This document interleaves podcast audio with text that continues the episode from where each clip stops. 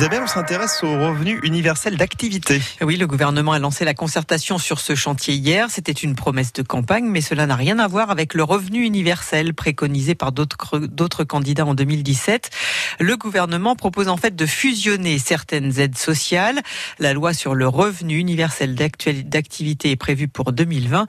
Renaud Candelier, qu'est-ce que le revenu universel d'activité pourrait changer? Eh bien d'abord, nous voilà avec un acronyme de plus, cette pratique bien française que tout le monde nous envie.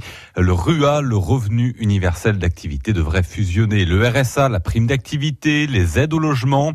Il pourrait comprendre aussi l'allocation adulte handicapé ou encore l'allocation pour les chômeurs en fin de droit. C'est devenu trop compliqué. Et oui, l'idée est de simplifier les aides sociales. Pourquoi? Parce qu'aujourd'hui, 30% des personnes qui ont droit au RSA ne le demandent pas. Ah ouais, mais c'est dommage quand même. C'est que les gens ignorent leurs droits et ils trouvent aussi parfois les démarches trop compliquées. Et pourtant, Emmanuel Macron ne disait-il pas que cela allait coûter très cher?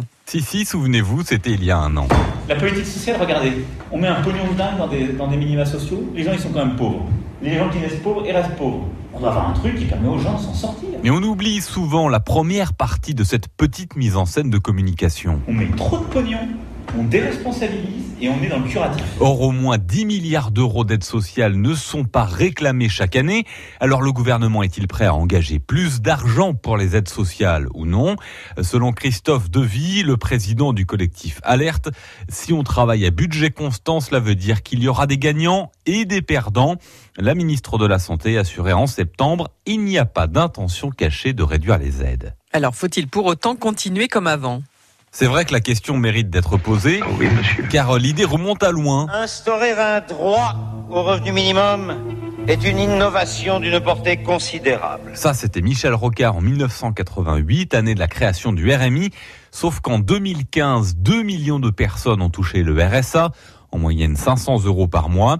Alors oui, c'est l'une des conséquences de la crise financière de 2008, mais le RSA n'a pas atteint son objectif qui était d'aider à sortir les personnes de la pauvreté.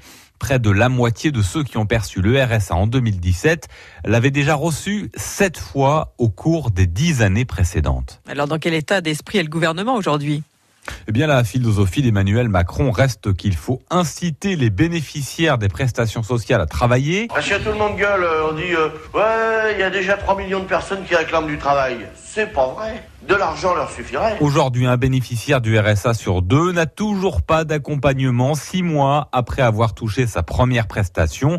Le gouvernement pourrait demander encore plus de contrepartie aux allocataires en échange des améliorations des aides sociales. Le pourquoi du comment sur ce revenu universel d'activité à retrouver sur notre site internet. France Bleu